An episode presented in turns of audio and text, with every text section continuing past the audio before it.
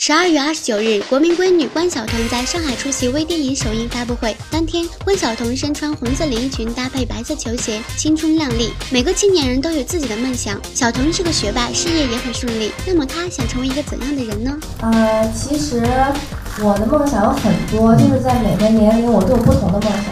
我最初的梦想是想当老师，然后后来很想当歌手，但是现在我觉得我是想成为一个嗯。虽然以后工作会很忙，但是也不能忘记享受生活的人。嗯。然后虽然很累，然后没有什么时间，但是一定要去那些充满人情味的街道去走一走、转一转。我希望可以未来把学习啊、工作还有生活兼顾得很好，成为一个非常。活得很真实，而又很自在的一个人。